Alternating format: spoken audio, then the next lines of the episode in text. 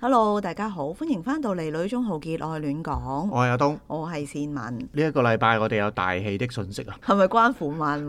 誒關乎香港人啊嘛，係啦，咁啊呢個禮拜加拿大政府咧就再一次放寬即係對香港人即係移民嗰個嘅條件啦，係係啦你覺咁啊得係一個大喜啊？開心嘅事嚟嘅，係咪？即係係啦好多人都 send message 俾我哋係啦，send 咗好多資料。 我哋個 podcast 咧都係即係叫做飛升國際 啦，已經為免有一啲唔係香港人，即係唔知發生咩事咧，都簡單講少少啦。你自己講完會唔會覺得有啲唔好意 思？哦，即係我講緊飛星國際呢四個我飛字升國際，我冇唔好意思㗎。我呢啲面皮咁厚嘅，唔會有問題嘅。OK，好係啦。咁話說，其實喺幾年前啦，即係加拿大政府放寬咗一啲移民政策，就俗稱叫做誒救生艇計劃啦。咁其中有一個嘅計劃呢，就係俾一啲大學課程類似係 high dip 兩年課程畢咗業嘅人呢，五年內畢業呢，佢係有一個好容易嘅資格呢，就可以申請到一個 working permit，咁、就過嚟加拿大打工。咁做滿咗若干嘅時數之後呢，就有資格申請 PR。嗯咁後來呢，其實呢一個嘅計劃呢，係再放寬到十年啦。係到到呢一個禮拜呢，係再一次嘅放寬，就係冇呢一個嘅讀書嘅限制。其實咧攞個 open work permit 嘅時候，都係需要有嗰個證書同埋有個十年嘅期限嘅。總之呢件事呢，即係如果大家想知道更多呢，就自己去啲官方網頁嗰度去睇啦。嗯，係啦，其實對於我哋嚟講係烏水上咁。總之我哋依家就喺加拿大咯。係係咁，啦所以其實我哋就不受呢個條限限制，因為我哋唔係攞一個 open work permit 過嚟嘅。肯定嘅就係、即係如果做滿咗一年裏邊做滿咗個時數呢，咁、其實呢，你就已經可以有資格嗯，去申請呢個 PR 咯。講嘅就係點解大家咁興奮，就係、轉咗呢個措施之後，我哋本來由唔入呢個救生艇計劃咧，就突然間係變咗可以入去。啊，冇錯嘅。係啦，咁其實我咁樣呢個係先係關鍵，即係我哋唔係 promote 緊大家點樣坐呢個救生艇。嘅，即係無論係我哋香港嘅朋友，或者我哋過到嚟加拿大呢，其實好多人都誤會我哋係行住救生艇計劃咁樣過嚟呢一度嘅。咁、嗯但係我哋根本就唔係咁樣，即係如果真係要攞 PR 啊各樣嘅嘢呢，其實對於我哋嚟講呢，都係有一定嘅難度嘅。咁你會唔會攞啊？誒，咁如果有着數，梗係要攞嘅。唔係，即係我覺得呢。個香港人心態啊唔係喎。我覺得件事係既然咁容易，即係點解唔嘗試咯？移民呢一件事噶嘛，係咪？即係因為實在太遙遠啊啦，即係嗰個過程唔係我哋唔係咁容易可以去到呢一步嘅。係，咁到最後其實放寬咗係一個條限嘅放寬啦。嗯，到最後其實你個心態，你你想唔想移民，或者加拿大係咪你真係想留低嘅地方？事出太突然啦。嗯，係咯，咁所以其實我都未諗過我想唔想或者想跟住點，我都未諗清楚。咁、嗯如果你話誒好簡單去答想唔想嘅，咁梗係想嘅。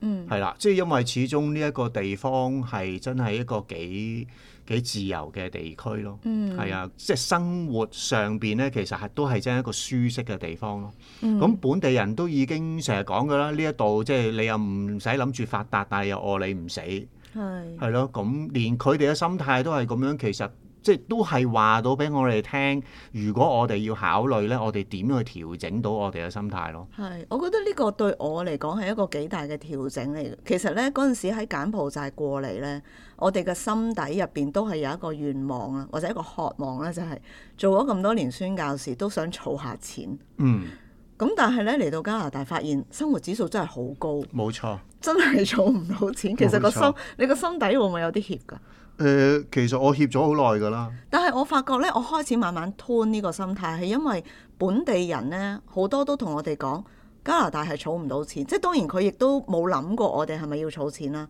佢只係講自己嘅狀況。咁我就發現哦，原來大家嘅生活都係咁，嗯，即係就算留喺度好耐嘅人，佢未必係好大使，所以儲唔到錢，但係係因為呢一度嗰個福利網絡咧。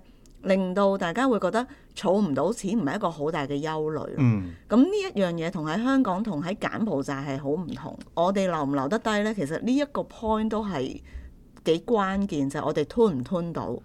即係儲， 不過我哋去邊度發覺原來 finally 都係儲唔到錢。其實應該咁講嘅。如果我哋係都叫做有錢呢，其嗯實儲唔儲到錢唔係一件重要嘅事 咯，係咯。咁你都要儲，你先可以叫有錢㗎。咪所以個問即係有啲題人係一出世就有錢，你想講係咪？儲唔到錢，但係佢哋都已經有錢啊嘛，哦，係咯。嗯，咁而亦都有相應嘅福利。咁但係我哋又又本身冇錢啦，嗯係係啦，又儲又唔到儲 錢啦，同埋我哋能夠享嘅福利呢，其實係因應我哋究竟喺呢度住咗幾多年，俾咗幾多年税啊嘛，咁樣係會有折扣嘅，不過扣極都比香港同埋柬埔寨好。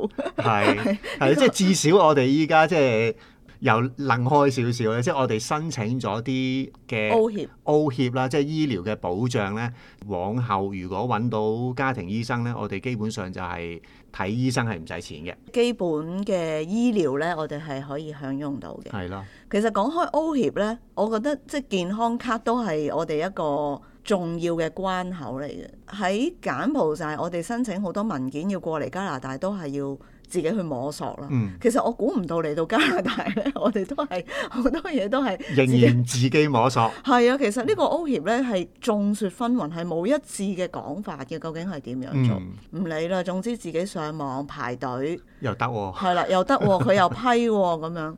誒、教會都好好啦，即係行政嘅同工知道我哋需要一啲本地嘅文件，佢都特登咁樣去出俾我係哋即。係盡量都出翻一啲文件可係啦，啊以即係幫助證明我到。哋係真係喺度住嘅咁啊，即係都幾搞笑。叫做 settle 喺多倫多，冇乜額外嘅文件再需要擔心咪咯。除咗你要考車咯，嚟緊最重要嘅，我諗幾樣嘢，你學車同埋我考試啦。嗯咁跟住就係、呃可能我揾啲外快啦，嗯，係啦、咁都係有咁嘅需要啦，即係儲唔到錢都要食飯。係啦，儲唔到錢都要食飯咯，係咯，咁我覺得呢啲都係誒依家會面對嘅需要啦，同埋等緊我哋啲貨運睇下幾時到，然之後可以攞翻晒啲嘢咧，我諗係個感覺係即係安定啲咯， 都唔多係日用品，嗯反而就係事工上面需要嘅書咯。嗯其實係有少少出乎我意料，喺呢一度可以用嘅資料係咁少嘅。係咯 嗬，我諗除非我哋有車可以即係特登開車去啲神學院嘅 library，可能會好啲，我都唔知道啊。唉係可能會好啲啦。係啊，同埋我聽弟兄姊妹講，即係帶領敬拜嗰啲呢，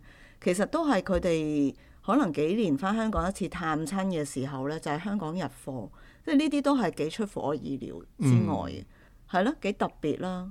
你下個禮拜就考車啦。嗯。不如講日子啦，直情係啊，二十五號考車，預備好心情未啊？我會再聯絡個教車師傅，冇多應該係個半鐘嘅時間。不如你形容下個教車師傅，因為我係見過佢一面啦，嗯即係嗰日你上堂嘅時候，咁我就、哦，係喎、你啱啱經過係啊見經過過佢一面我喎。覺得佢係一個好嚴肅嘅傳統老伯 伯，華人老伯 伯，誒、都係嘅，嚴肅嘅，咁但係佢都都係幾細心啦。誒、因為其實係網上邊啲資料去傳嚟傳去，即係話佢個人係點樣，我喺網上傳佢個人係點啊咁係樣。啦，即係個好 helpful 嘅教車師傅，咁同埋誒佢係好有經驗啦，好有耐性，咁嗯呢啲都係嘅，係啦，即係尤其是我諗。佢有冇笑過啊？ 其實我哋係冇傾閒偈嘅，哇！真係係啦， 即係補習天王係啊嚟嗰啦，個。真係一個教車師傅咯，哦係咯，我唔係同你喺度吹水咁樣嗰啲咯，誒真係吹水都冇嘅。我講我喺柬埔寨嘅學車經驗，佢都係冇回應嘅，連笑容或者係哦嗰啲都冇嘅。哦一聲咯，哦係啦，即係即係咁嗰啲咯，哦。即係係好似我啊。而家咁樣。係咯，即係好似你咁啊，係你都做咗笑容咯，佢係冇嘅，OK，係啦，即係不流露任何嘅情感咁樣咯。係啊，咁但係 anyway 佢都係細心嘅。譬如我每一次佢俾啲指令我要轉左轉右，我做得唔夠，做得唔好咧，佢係會提我嘅。嗯，係啦，即係佢話我喂你一樣嘢咧係做唔夠，你一定要個 step 要係咁樣。哦，即係佢係教練式嘅教車師傅嚟嘅。嗯，指令式咯，佢係會俾翻一個嘅賽後檢討你，係啦，因為我冇咁多經驗噶嘛，我、我一個就係柬埔寨嘅教車師傅，係係講粗口鬧我噶嘛，係咯，都未開過車咁樣，跟住就要跟佢完全完全係自由奔放地咁樣，嗯係咪唔喺會個教公路上面飛係啦，馳喎？喺公路上飛馳咁樣嚇，咁、所以誒、遇到呢一個教車師傅咧，我係即係覺得嗯佢都係一個係好温文啊咯，即係佢真係一個教練咯。嗯，咁我反而覺得係誒、OK 呃嘅，嗯即係我係接受到嘅，啊呢個真係華人文化嚟嘅，我覺得。係、即係又比較內斂啲啊咁樣，嗯，係咯、佢另外一個，我覺得佢係有禮貌或者個態度係比較温和嘅，就係、嚇。上一次去補鐘嘅時候呢，嗯其實最主要呢就係補鐘去上公路嗯，啊，即係由啲細路上公路呢，要由大約三十四十嘅時速呢，嗯喺五秒之內要扯到一百。咁我係扯咗好多次呢，我都扯唔到嗰一百出嚟你。係覺得腳軟係咪？學車嗰啲車咧，其實已經係舊車啦，嚇啲 Corolla 嗰啲嗯嗰啲引擎聲咧係特別勁嘅。嗯係啦，咁由四十一扯扯到一百嗰下嘢嗰個關鍵咧，你聽到啲引擎係啦，你知道車嗯喺度掙扎緊你知道部車係 O K 嘅， 係，係啦，咁只不過就係我冇聽過啲咁嘅聲咧，我就有啲驚 咯，即係好似架車就嚟爆炸， 嚇啊即特技係車 嚟嘅。嚇其即實係我冇聽過，咁要我咁去扯咧，其實係驚嘅。咁嗱，佢好嘅地方咧，佢真係解釋俾我聽。我好幾次就係我又見到冇車啦嘛，公路。嗯咁係去到八十，我咪 cut 咗入去即係公路 main lane 嗰度咯，嗯係啦。咁但係佢就即刻話：喂，你咁樣咧係會肥嘅。誒、考官咧唔係睇你究竟個路面情況有冇車，而嗯係佢要求嘅係你必須要踩到接近一百而入線，嗯係啦、咁所以佢係好耐心咁去教我，其實係來回咗應該至少十次。誒、係我都聽唔到佢係有一種不耐煩咯。哦，即係如果喺柬埔寨，可能可能已經咪俾人用講粗粗口口咯鬧爆咗。係啊，不過柬埔寨都開唔到一百嘅。誒誒，即係當然 啦。嗰個嗰個點解我踩唔到一百嘅原因就係我其實係未試過踩到一百嗰種感覺咯，嗯，係咯，即係我唔係未試過嘅，不過係即係嗰種由三十 OK 突然短間時間五秒你要加到一百嗰下嘢咧，係有啲怯嘅咁樣嗯咯嚇。係。咁你應該會補多幾多次啊？喺呢一個禮拜內。我諗我補多一次啦，誒、熟習多一兩次上公路嘅感覺。嗯第二樣嘢就係熟習嗰部車咯，重要嘅，因為到我考牌嗰一日呢，都係揸翻呢一部車去考嘅。一架識咆哮嘅車。係咯，不 OK 啦，即係唔係我係真係冇揸過呢一種即係比較舊款會咆哮嘅車啫，嗯，唔緊要啦。將來我哋如果有機會買車，可能我係哋都就就係買車咆哮車㗎啦，冇錯。係啦，希望你可以考到啦。咁我嗯哋如果買到車呢，咁我就靠你載暫我去圖書館啦。暫時啦，你補鐘嘅時候有咩感覺嘅？即係你係啊好實際喺加拿大開車啦。嗯。咁成個規矩啦，或者成個路面嘅視覺，我都覺得同柬埔寨唔一樣，因為柬埔寨呢兩邊係好多嘢噶嘛。嗯即係有雜物啦，有垃圾啦，有人行啦，有誒、呃狗突然間跳出嚟啦，有小朋友開單車啦。咁但係呢一度嘅路面係好闊嘅，嗯即係我覺得你由左邊望向右邊咧，係可以望到誒零點五秒咁樣。哦，都係嘅，都係咯係咁嘅。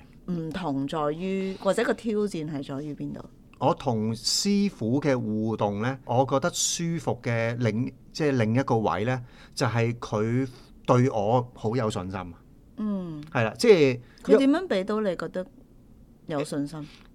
我相信佢冇踩佢邊個 break 咁樣係啦，佢冇踩過 break 啦，同埋佢對我嗰種叮囑啊，嗰啲俾我嗰啲嘅引導呢，係好明顯佢見我係揸慣咗左太，即係冇一啲右太嘅人啊，或者一啲後生好好緊張、好騰雞嗰種嘅互動啊。係係咯，即係你係好 feel 到嘅。倒車即係尤其是啲 L 位啊，即係入去泊車嗰啲咧，咁我係好鬆容嘅，嗯係啦。咁佢知道誒呢一個都係有經驗嘅人，咁所以其實其實過到嚟開車咧，誒唔係咁驚嘅啫。嗯，咁唯一嘅就係、即係頭先你講得啱嘅，就係、個路面好闊啊。係係啦，當你要去望左望右鏡、望左鏡，跟住即係或者倒後鏡，即係你要不斷望嘅時候咧，冇喺柬埔寨安全感冇咁高，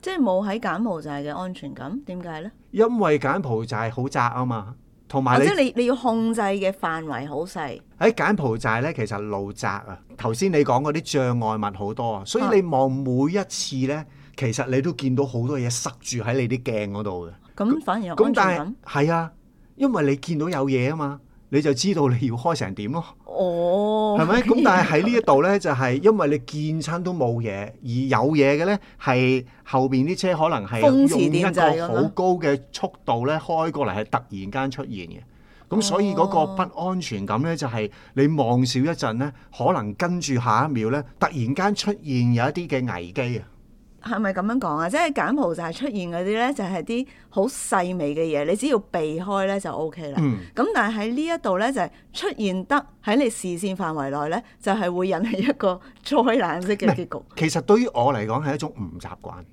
哦，係啦，即係未去到話，即係我做唔到啊，或者覺得危險嘅，只不過係我嗰個安全感嘅啫。我覺得咧有呢個危機意識係好，嗯因為我發覺咧加拿大都真係好多車禍嘅。嗯原來 即係我嗰日行路翻屋企嘅時候咧，就已經目擊咗一單，就係、一架車直去，跟住有一架車轉彎出嚟，咁真係喺我面前砰一聲，我真係嚇咗一跳。嗯，咁當然其實兩個司機咧都好鬆容地就去解決咗呢件事，就係、車都冇落，應該都唔係啲咩大問題，跟住就兩個自己壓下手，跟住就走咗。哦，即係嗨花咗先唔。係啊，都係玻璃碎㗎，我有哦即係聽到嗰啲車頭燈嗰啲玻璃砰一聲哦嗰，啲，車頭燈嗰啲真係好小事嘅啫。係咪啊係咯，都未夠半個鐘頭。嗯我翻到嚟屋企樓下，我又見到嗰個交通黑點咧，又係滿地玻璃嗯一 碎。地玻璃。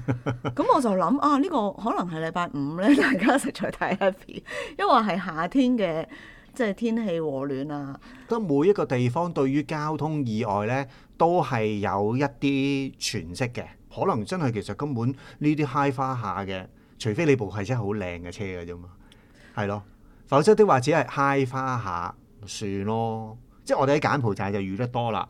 喺呢一度呢，係冇諗過咯，係啦，可能都係咁，唔係因為其實個個法例都係賦予啲人，即係如果你部車估計少過二千蚊嘅 loss，同埋係冇任何嘅受傷咧，嗯其實你哋係可以私底下自己離開現場就算嘅。咁我諗好多人都選擇自己離開係啊嘅，一來唔想煩啦，二來如果你有 record 嘅話，你下年嘅保費又要增加，係咯，，咪係咯，即係你報得案就有 record 㗎啦嘛 係係咯，咁啲保費就會嚟㗎啦嘛。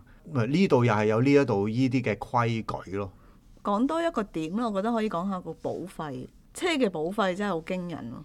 未證實嘅，我哋未正式買車，未正式去申請，係啦。咁、但係我哋會買一部嘅二手車嘅費用呢，係平過一年嘅保費咯。係啦不，過好似係會逐年遞減嘅，即係係如果你個 record 好的話，係因為其實係兩樣嘢，因為我哋係純粹係新手，係跟住就係第一年喺呢一度攞到呢一度嘅車牌，咁、嗯所以係會貴啲嘅。聽講就係我哋係可以揾到一啲嘅證明，我哋喺柬埔寨係 clean sheet 嘅。誒喺呢一度第一年冇事，再加上我哋嘅年齡呢，係應該可以喺第二年呢就會驟降 嘅。哦，即係年齡都係一個 factor 唔係嚟嘅。咁呢一個一定㗎啦。係係咪啊？即係佢大約知道你個年齡係唔會練 車嘅，睇你個樣係唔會練車嘅，你只會碾死係啊人。咯。咁咁就 O K 嘅不。過呢一度啲後生呢，即係我我哋都係要去適應下。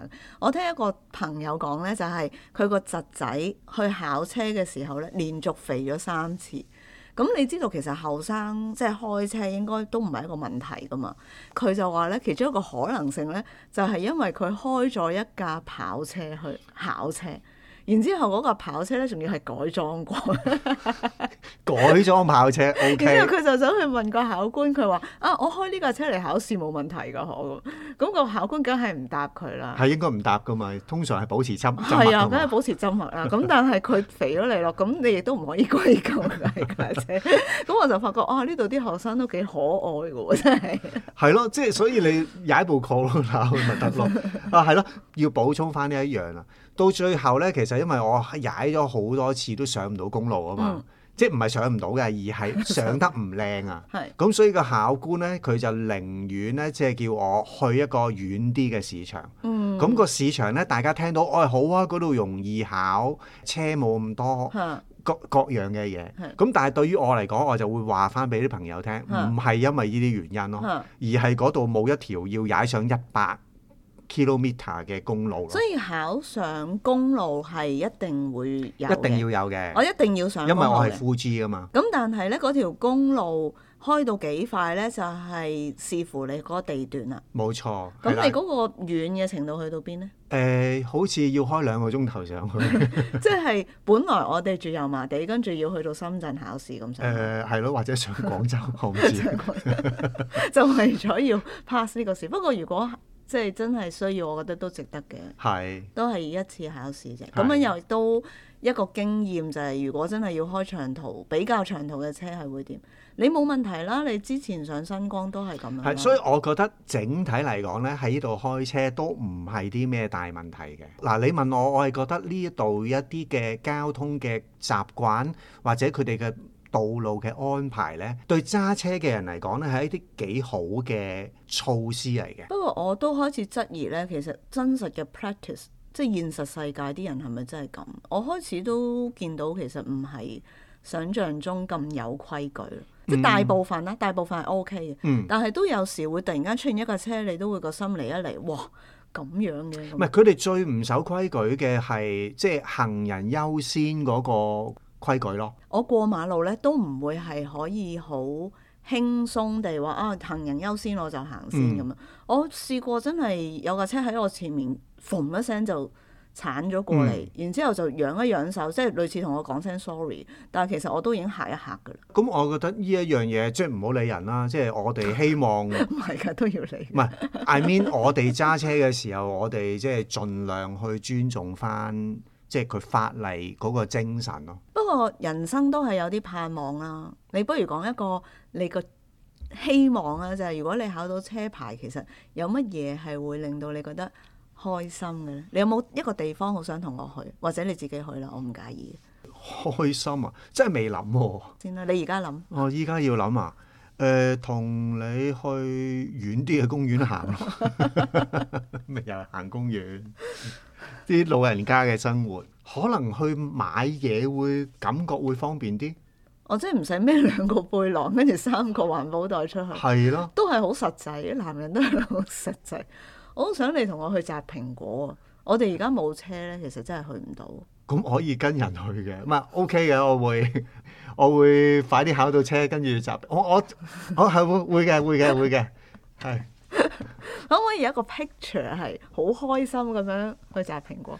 有有個集有個屏咧，要小心啲講，摘蘋係 果 摘蘋果啊，OK，係啊，誒誒，期待㗎，係啊，因為秋天好似話秋天先會有蘋果摘，係啊而家呢一段時間咧係啲 berries， Burry 尾啊，係咪？係啊，即係所以超級市場就好多特價咯，嗯，係。好啦，咁我哋今日講到咁多，越 越講講啊越越多，越講越唔好多位都好鬼多嘢講。係啊，好啦，咁我哋下次再同大家見面啦，好啦，下次可能應該香港又報一個大喜的信息啊，咁就係考樣到車牌。係希望啦。好啦，好啦，咁祝你成功，拜拜。 ，OK，